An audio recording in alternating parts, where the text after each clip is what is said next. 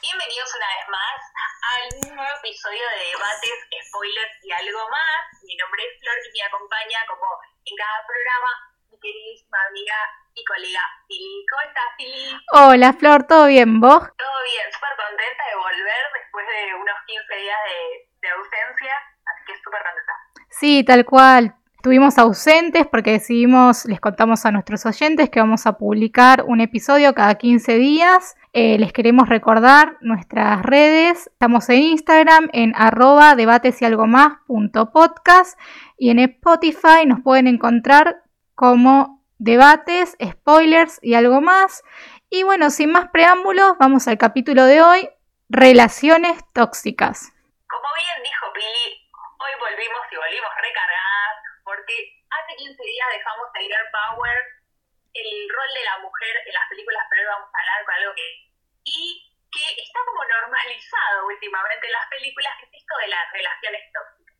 El hecho de que una pareja eh, se lleve mal, se haga daño, se agreda verbalmente, sin embargo no puedan estar separados. Necesitan estar todo el tiempo juntos, cortan y vuelven, se lastiman, cortan y vuelven y así sucesivamente.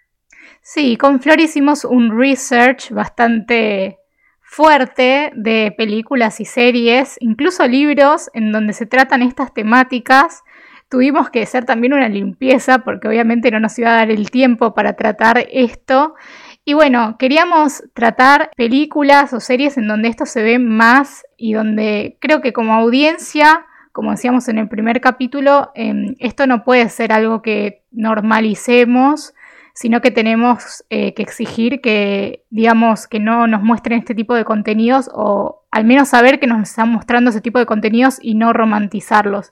Así que, ¿te parece si vamos con la primera peli, Flor? Dale, empezamos entonces con la película After, que está basada en los libros de Anatole, son cuatro libros, que trata la historia eh, de Tessa y de Harding, unos adolescentes que se enamoran, bueno, no tan adolescentes, pues ya está en la universidad creo, pero se enamoran y tienen esta relación súper tóxica y es un producto que es súper popular. Es un libro que lo leen muchas chicas adolescentes, chicas y chicos eh, adolescentes y que realmente es una historia de amor que todo el tiempo está en un tira floje de, de lastimarse, de contestarse mal, de, por ejemplo, en el caso de Harding, alejarla a ella de los amigos, eh, ocultarle cosas, separarse y después otra vez, bueno, está bien, te perdono, volvemos y nos daño otra vez. Sí, como dice Flora, es una relación de codependencia, que el uno no puede estar sin el otro, no tienen momentos en donde están con amigos, no tienen momentos en donde uno a veces necesita estar solo, pensar las cosas solo, tampoco tienen esa clase de momentos. Hay celos eh, patológicos de parte de Harding especialmente eh, hacia, hacia, Tessa y a sus, amigos, un cuestionamiento que se ve eh, en todo momento de, de, por qué tenés esos amigos, la insulta constantemente y la ataca a un nivel en donde es una agresión emocional todo el tiempo, que es típica eh, de las relaciones tóxicas, pero a su vez tampoco, digamos, pueden, como explicaba Flor sobre que es una relación tóxica, se pueden soltar porque es como que necesitan demostrar que esa relación funciona. Respecto a los libros, como dijo Flor, son cuatro y la popularidad eh, tiene un poco que ver porque eh, Ana los publicó originariamente en la plataforma Wattpad, en donde cualquier persona puede escribir y publicar sus libros, y luego Editorial Planeta los publicó en formato papel. Pero les comentamos que en Rotten Tomatoes, que es eh, nuestra plataforma a donde acudimos como nuestra Biblia, eh, esta película, eh, su primera película, recibió una muy mala crítica con un 19% de aceptación, pero sin embargo la audiencia popular sí se pronunció a favor de esta película, no como los críticos, y fue por eso que en septiembre de este año After tuvo su secuela, After en mil pedazos. Y por lo que estuvimos averiguando, ya eh, está en, en, proceso la tercera parte de esta saga que continúa con la historia de, de Tessa y de Harding. Está bueno también decir que si bien Harding es el que siempre le agrega a ella verbalmente y le da siempre donde más le duele, parece que a propósito, y le termina pidiendo perdón, también está Tessa que siempre termina perdonando hecho cosas horrorosas. Y ella igual dice, bueno, está bien, te perdono, bueno, vamos a ver cómo funciona esto, bueno. Evidentemente, uno de los dos se da cuenta que está en una relación tóxica y en el momento en el que se dan cuenta y se separan, igualmente vuelven y dicen, no, bueno, sí, somos tóxicos, pero no podemos estar uno sin el otro. Entonces, es como una cadena de sucesos de nunca acabar. Sí, es como, como decís, tal cual. Eh, me parece que, que, no es depositar toda la culpa en, en, el que hace el daño, sino también en el que es dañado, porque cuando uno está en esta clase de relación, también es darse cuenta que, una cosa no funciona y decir, cortarlo de raíz, digamos, este, cosa que Tessa claramente no hace porque es como, como cuando te obsesionas con algo o te encaprichas con algo, que creo que es un poco la situación. Y, realmente Flor em, me contaba, em, y yo recordaba también, porque la, vi clips de la película en YouTube, cosas que, que decíamos, ¿cómo puede ser que, o sea, si a nosotros nos pasaran estas cosas en la vida real, no las perdonamos? Y creo que muy pocas personas las perdonarían, porque no es normal, no no queremos spoilear tampoco demasiado, igual creo que tampoco lo estaríamos haciendo porque es un, producto bastante popular esta película, pero eh, ya desde el momento en que eh, apostás con tus amigos respecto a una persona, me parece, y, vos te enterás que alguien hizo una apuesta sobre vos, me parece que, ya no hay una relación sana y me parece que ya no hay ni siquiera un intentémoslo sanamente, ya no hay mucho para hacer por esa relación. Exacto, y a raíz también de, esa apuesta es que se dan muchas de las situaciones de toxicidad, si queremos llamarlo de esa manera, en donde él la empieza a alejar de todo grupo de amigos, le ofrece vivir con él, todas situaciones para que ella solamente tenga la versión buena de él, enamorado, y que no llegue a enterarse de todo lo que le está haciendo. Totalmente. Y bueno, y a raíz un poco de After, recordábamos una película que también es muy popular y seguramente eh, todos la vieron, que es A tres metros sobre el cielo, que también les contamos, por si no lo sabían, que está basada en una novela publicada por el italiano Federico Mocchia y ahora actualmente eh, tiene una serie eh, en Netflix y esta película se estrenó en diciembre del 2010. Fue una de las más taquilleras en España, recaudando más de 9 millones de euros, una barbaridad.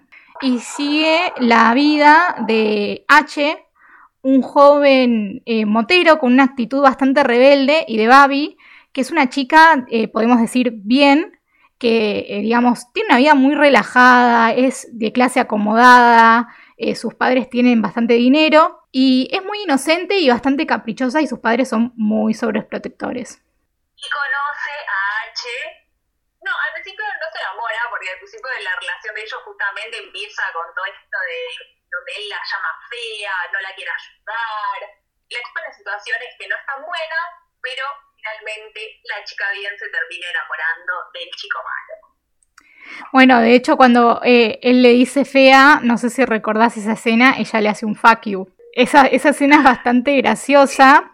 Ustedes estarán preguntando por qué es, una relación tóxica que una chica eh, adinerada se, enamore de, un chico que, de una clase más baja. El, problema acá era que Babi empieza a desobedecer a, sus padres eh, y a romper las reglas y a escaparse de su casa y empieza a tratar mal a su propia madre que en realidad lo que quiere es su bienestar o empieza a meterse en problemas por, defenderlo a él y cambia su esencia, cambia su interior eh, y a meterse en problemas, en peleas callejeras. Y hay que recordar que uno por estar con otra persona no tiene que cambiar lo que es. Eh, el otro tiene que querer tal cual sos. Exactamente, le expone también a situaciones, eh, por ejemplo, él corría carreras ilegales, entonces le expone a ella también a ese tipo de situaciones, a tener que escaparse de la casa con él, porque a los padres no les gustaba la relación, a escaparse del colegio. Y son todas situaciones forzadas por él que ella después termina aceptando, pero que claramente la estaba cambiando. Esa no era la chica, no era Babi antes de, conocer a Pache. Sí, además es como que hay una cierta obsesión el uno por el otro al punto de romper las reglas, porque cuando vos te, te dicen algo, ella quizás en, en, otro contexto hubiese entendido porque sus padres intentaban protegerla como lo hacían. Y acá hay una pelea bastante fuerte de ella con sus padres, que la verdad al principio los muestran bastante unidos, eh, hasta que él llega y entonces es como que hay una cierta obsesión de ella con él y de él con ella. Eh, y el querer estar juntos al, punto de que ella se ciega y no entiende por qué los padres le están diciendo que él no es bueno para ella. Así que creo que, que bueno, es una relación tóxica porque de hecho hay ese tipo de situaciones en donde hay un, maltrato o en donde eh, ella, tiene, ella llora un montón por él, eh, dejas de ser eh, vos por la otra persona o dejas de ser lo que estabas acostumbrado a hacer y no te hace mejorar, porque quizás una persona te mejora, eso es bueno, pero cuando cambias para mal, eso no está bueno. Exactamente, coincido al 100% con vos. Y es por eso que estas películas romantizan todas estas situaciones de agresiones, de lastimarse verbalmente, que no están buenos que se muestren y sin embargo son súper populares. Pero, siguiendo con esta línea, vamos a cambiar un poquitito y vamos a dejar las películas adolescentes para meternos ya en otro tipo de trama, como por ejemplo 50 sombras de Grey. Hemos hablado ya en otros podcasts de esta película, tiene un montón de detalles para comentar y un montón de características especiales, pero creo que en el que le sienta mejor es este tema, este podcast que estamos haciendo la relación porque la relación entre Anastasia y Cristian era una relación súper tóxica. ¿No, Pili? Totalmente. Creo que si había un podcast para hablar de esta relación, de todas maneras creo que lo vamos a nombrar varias veces a esta película. Es, siempre, eh, siempre cae creo que, que si hay una relación que es tóxica es esta. Primero quiero explayarme un poquito de dónde viene 50 sombras. Es una trilogía basada en tres novelas de Erika Leonard Mitchell. Es un romance, hay drama y hay erotismo. Son condimentos esenciales tanto en la película como en los libros. Lo sabrán bien quienes vieron las películas y quienes leyeron los libros. Eh, como dijo Flor, eh, la trama sigue a Anastasia, que le realiza una entrevista a un multimillonario empresario llamado Christian Grey. Y Ana se siente muy atraída porque él es brillante, pero a la vez es enigmático. Si alguien llama la atención es un tipo que, decís que esconde. Pero va a vacilar un poco cuando conoce que también tiene unos gustitos eh, que podemos definir como excéntricos y bastante singulares. Entonces, eh, él lo que le ofrece es una relación sadomasoquista. A mí me gustaría subrayar em, que antes de hablar de por qué estrictamente es una relación tóxica, de que hay una delgada línea entre una relación sadomasoquista y ser una persona golpeada. Y creo que eh, las dos estamos de acuerdo en esto. No hay mucho que debatir. Quizás del otro lado ustedes pueden escribirnos y decirnos qué piensan sobre esto. Em, pero entendemos que sobre gustos no hay nada escrito.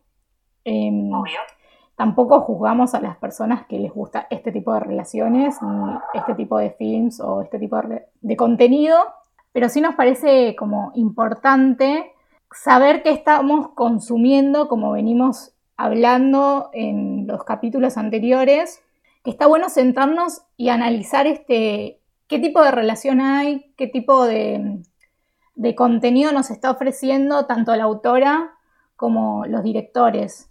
Creo que, no es sano que un hombre le esté exigiendo a una mujer el tipo de relación que Christian le está ofreciendo a Ana. Eh, porque él no le dice que van a tener un noviazgo normal. Él le dice, si vos querés estar conmigo, vas a estar bajo estos términos. Y en todo momento, él es el dominante. Tampoco es que le da. Digamos, él le dice, mira, estos son mis términos, pensalo, y la, la persigue por todos lados diciéndole, me gustás, la besa, vas a bien, bueno, etcétera.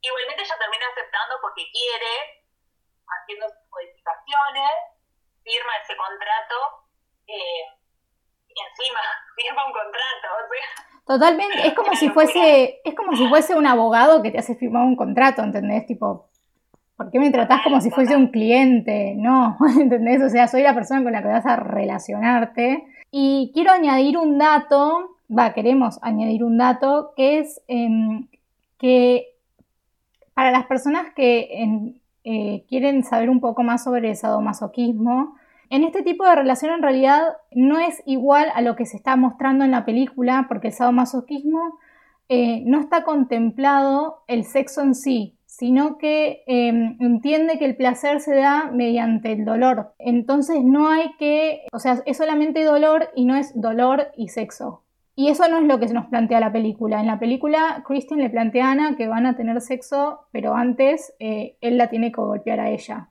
Entonces se nos plantean a un hombre que está golpeando a una mujer porque a él le causa placer, ese tipo de relaciones, y como yapa, si podemos decirlo de alguna manera, hay sexo en el medio. Sí. Ella evidentemente después le termina gustando porque la relación sigue, pero más allá del tipo de relaciones sexuales se mantiene que claramente, bueno, nosotros no vamos a jugar a nadie lo que le guste o no le guste, está también la relación en sí que tienen ellos, porque una vez que ellos se consolidan, por decirlo de una manera, como pareja, él la controla, no la deja salir con las amigas, le controla la ropa que se pone, le controla los horarios, la persigue por todos lados. Digo, más tóxico que eso. Es que ella empieza a vivir para estar con él. Fíjate que de hecho ella llegó a él como un favor para una amiga que en realidad no podía realizarle una entrevista. No es que en realidad ella tenía que hacerle una entrevista a él. Ella fue de favor y lo conoció por pura casualidad. Después su vida empezó a girar en torno a él como si no sé. Incluso su trabajo. Tenía que darle explicaciones de todo. Él no la empieza a dejar salir porque tiene terror de, lo que pueda pasar. Eh, o sea, él es un controlador y el amo y señor de su vida y ella tiene que bajar la cabeza y decir, sí, perfecto. O sea, más tóxico que eso creo que no existe. Totalmente, totalmente, sí. De todas las películas que estuvimos analizando, bueno, ahora vamos a mencionar eh, las dos que dan, creo que hasta ahora esta es la que más toxicidad muestra.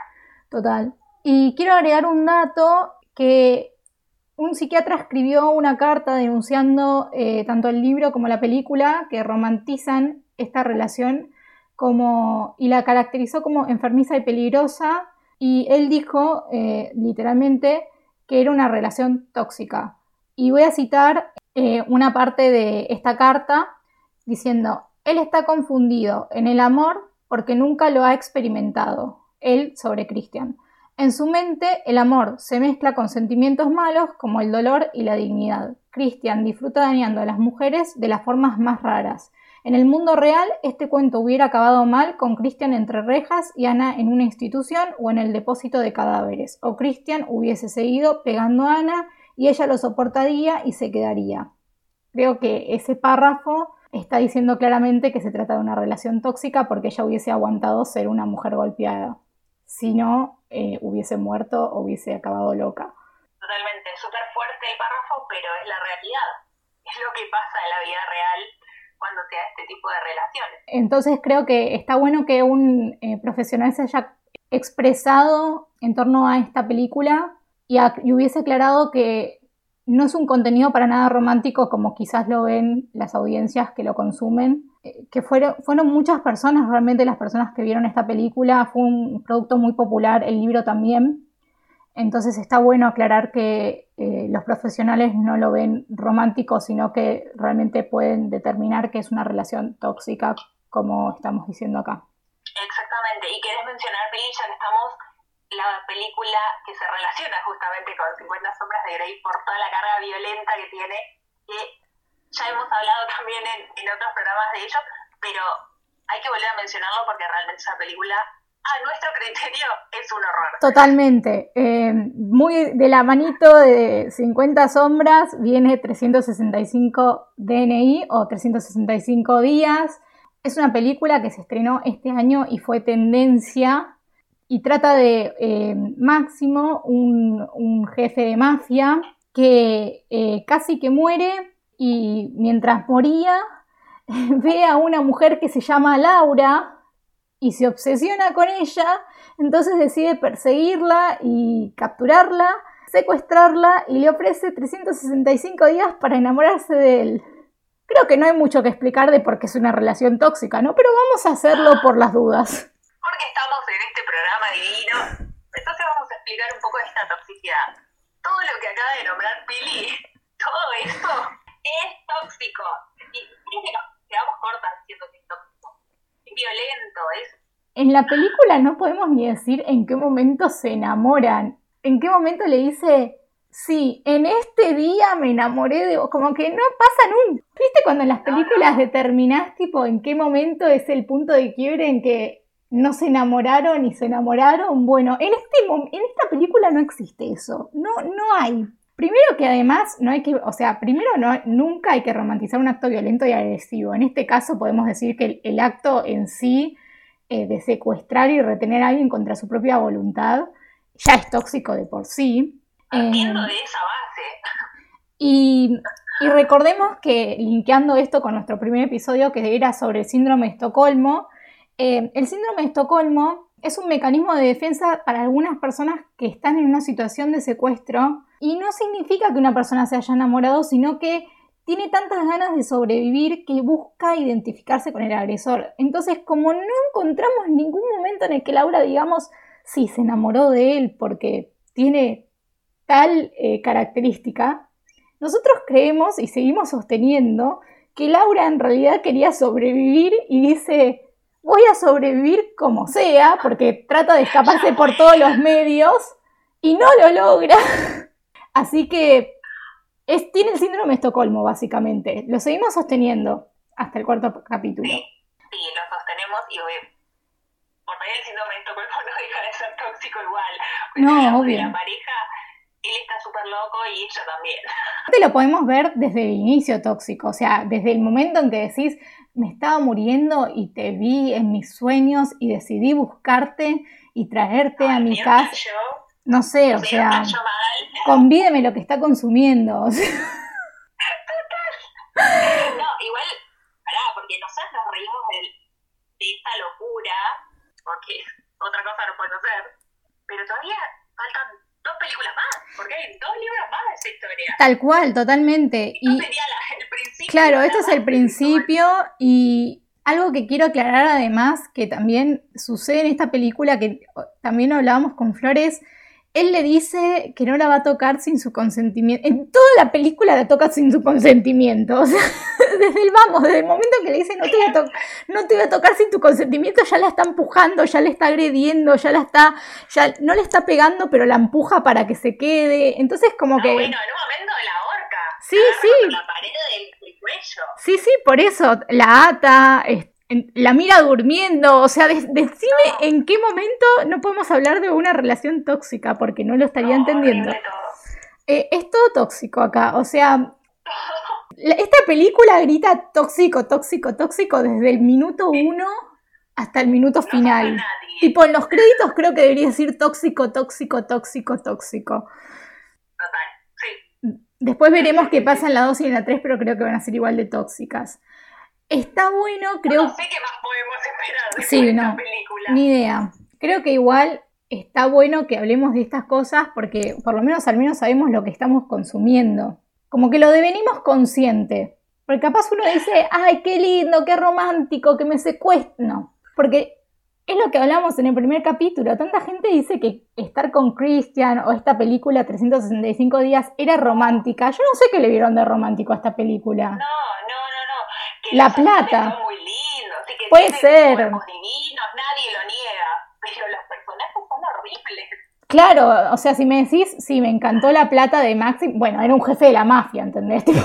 ¿Qué esperábamos? Bueno. Y ya entrando en lo último, ya hablamos de una serie que es Casa de Papel, una serie que se estrenó en el 2017 y ya está por, eh, por estrenar perdón, su quinta temporada. Y la trama sigue a un grupo de asaltantes eh, que bajo las órdenes del profesor entran a la fábrica de la moneda y timbre para realizar su, el mayor atraco de la historia. Eh, hay un montón de relaciones tóxicas, no sé si Flor está de acuerdo o no conmigo, yo creo que se puede nombrar a Denver y a Mónica, al profesor y a Lisboa, es como pero creo que el ejemplo es Tokio y Río. Es como.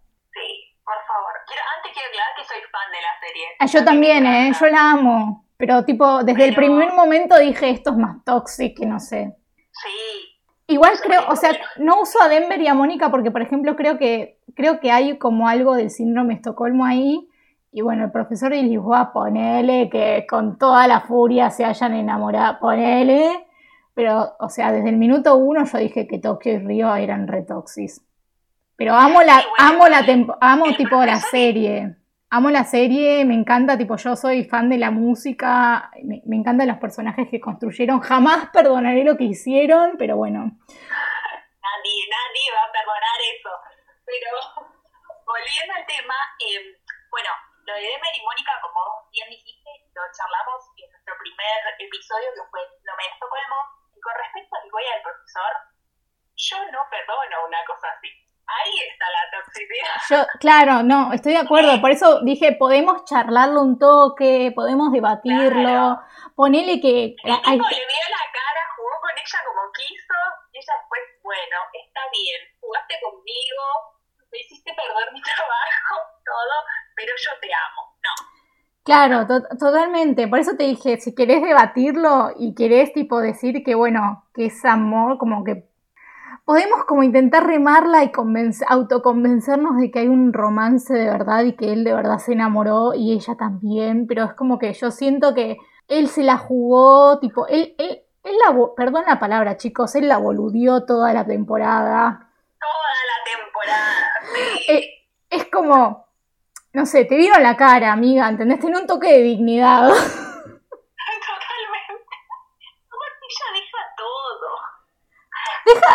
sí, sí, tal cual, es como que tira todo y dice, voy a seguirte hasta el fin del mundo, y lo hace. no puedes, o sea, no, no. Totalmente. Pero sí coincidimos en que la pareja más tóxica de todas es la de Tokio y yo creo que acá es, es, la, es, es la gran definición de lo que es tóxico. Ellos no sueltan. Y acá igual es al revés, porque siempre como vemos eh, a la figura masculina como el que agrede y daña, ¿no? Los que venimos mencionando. Totalmente. Siempre la figura masculina. Pero ese caso es ella.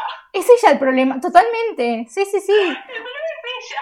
Totalmente. Acá él, incluso él es el que después le termina diciendo que ella, él quiere buscar otra cosa. O todas las veces que, que se terminan separando, es él el que dice, no, para, ¿entendés? Este es mi límite, tipo, hasta acá llegué. Y ella lo sigue persiguiendo y es tipo, hermana, soltá, ¿entendés? Si no lo querés. Totalmente.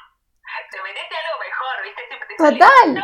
es, que te es que te termina dando pena, te, da, te termina dando pena Río porque decís tipo, pará, o sea, no lo querés de verdad, ¿entendés? Estás no, está, no es obsesión, pero no querés estar sola, no podés estar con vos mismo entonces, tipo, bueno, escondámonos juntos. Se esconden juntos y en la isla paradisíaca en donde están, ella siente que le falta algo. ¿Qué te puede faltar en una isla paradisíaca con la plata que tenés? Entonces dice, bueno. Sirve para el momento, ¿no? Bueno, Total. ¿qué me voy? Bueno, me voy con Río, vamos a la isla, me serviste, la pasé bien, bueno, me aburrí de vos. Me voy a la ciudad y te voy a. Pará, aparte, re tóxico, te voy a llamar cuando te necesite.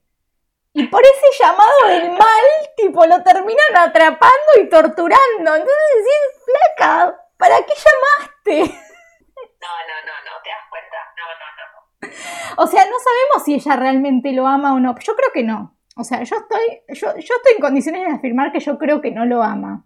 Yo creo que él, yo creo que él sí, que él sí se enamoró. Sí. Y que él siempre que la deja volver es porque está esperanzado de que ella se haya enamorado de él. Entonces como que ahí creo que hay una toxicidad de él, bueno, te dejo volver y él eh, como, flaca, no lo querés, ¿entendés? Ya está, tenés una obsesión. Entonces, no sé, como que siento que eso, ahí está lo tóxico de tipo, no, no lo deja ir. Le importa, lo quiere. en determinado momento y él y porque él está enamorado, por eso te digo, para mí él, está enamorado de verdad, pero es tóxico porque sabe que ella es como que va y viene y es fugaz. Déjalo ir, hermana, ¿entendés? Tipo, pobrecito. Aparte él es más chico que ella en la serie. Sí. Sí, recordar. es un niño, ¿entendés? Tipo, no sé, no juegues con los sentimientos de un niño. Pero en muchas situaciones porque él no se da cuenta que ella lo da Sí, sí, es que es así, tipo, tener un poco de corazón. Hasta aquí las películas y series de relaciones tóxicas. Creo que nos apasionamos mucho con este tema. Sí quiero decir libros que dejamos afuera y tenían sus películas. Por si no lo leyeron, yo creo que estos libros, o sea, si bien son juveniles, creo que los que tienen la edad de Flor y mía, que no vamos a revelarla, es un secreto. Eh, pero con lo que voy a dar ahora de información seguramente van a poder sacarlo. Creo que los que tienen nuestra edad los leyeron. La saga eh, de Crepúsculo, no sé Flor si está de acuerdo, eh, al menos el primer libro en donde él la persigue a ella, pero le dice, no puedo amarte porque somos distintos, pero después tipo está al lado de ella, de ella controlándola todo el tiempo, y después como que se besan y le dice, no puedo besarte más tiempo, y le pone cara de asco y la deja ir de nuevo. Luna nueva, en donde se va porque casi se muere, casi la matan a ella, y ella se empieza a tratar de suicidar porque lo ve eh, como un fantasmita al lado de ella diciéndole no te mates, no te mates, ¿qué estás haciendo?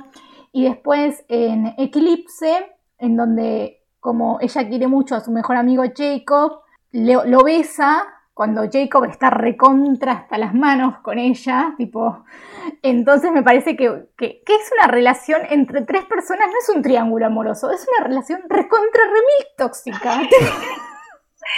Sí, es verdad, sí, todos, los libros de, de la saga Crepúsculo tienen su parte tóxica. Todas las escenas que acabas de nombrar, y lo que, lo que más me choquea es, es pensar que en ese momento era como la historia de amor. Y hay él, que no la quiere lastimar, y ella, que no sabe bien. Ay, mira, se quiere matar por él. No. Ay, totalmente. Aparte uno lo leía y se quedaba como, ¿por qué la dejaste? Tipo, ay, qué romántico, lo ve como un fantasma cada vez que se trata de matar, tipo, qué divino. Ay, se besó con Jacob, qué amor, tipo, pero está hasta las manos, amiga. ¿Por qué? Lo estás usando, lo estás usando. Lo siguió por toda la ciudad, tipo, y le dice que no la puede amar, pero igual la sigue, la mira mientras duerme, ella sueña con él mientras está durmiendo, o sea, como que en, en realidad él la vigila, tipo, todo es tóxico en ese... Cuando la vigila mientras duerme, por Dios. ¿Entendés? Y todos cuando somos chicos, como que esto, como lo hablamos también en otro capítulo respecto a Disney, es mucho más fácil inculcarnos que eso es un romance. Entonces como que decimos, ay, qué divino, lo está cuidando, ay, qué divino, no quiere que su mejor amigo se muera, entonces le da un beso. Tipo, y todo recontra tóxico en esa saga. Sí, sí, es verdad, es verdad. Así que ahí tienen un ejemplo de una saga tóxica. Con Flor nos acordábamos de las películas y dijimos qué pena que no podemos nombrar esta película porque nos vamos a quedar sin tiempo. Eh, pero dijimos, bueno, como, como saga de, para demostrar que en la lectura también hay relaciones tóxicas y seguro hay muchas más eh, que ahora no se nos están viniendo a, las a la mente. Eh, de hecho, bueno, recordemos que la mayoría de las películas que nombramos están basadas en libros. están basadas en, libros, en sagas. Totalmente. solo La Casa de Papel, no, el resto sí. Es 365 de... 3 metros sobre el cielo. Bueno, de After, de, de After nos falta, nos falta. creo que está mal, pero bueno, ¿qué se le va a hacer? Este, bueno, eh, ya saben que nos pueden escribir, pueden contar qué piensan de las películas que elegimos, eh, de la serie, de, los libros, y nos pueden eh, decir si se les ocurre otro ejemplo o qué piensan de este tipo de relaciones, si alguna vez habían pensado que estos contenidos estaban en la pantalla, o sea, si se habían dado cuenta. Si nos escriben, obviamente que les vamos a contestar. Les repito, el Instagram es debates y algo más punto podcast. Y también, si no escucharon nuestros episodios anteriores, eh, les repito el Spotify, debates, spoilers y algo más. Y esperamos que estén con nosotros dentro de 15 días de nuevo. Esperamos que hayan disfrutado mucho del capítulo de hoy. A nosotros nos encantó, creo que todo, todo, todo y más también de lo que teníamos planeado. Para el próximo episodio, si quieren saber de qué se trata, métanse en nuestro Instagram, vamos a dejar algunas pistas ahí en los próximos 15 días. Espero que sigan muy bien, les mandamos un beso grande a todos y nos vemos en 15 días. ¡Chao!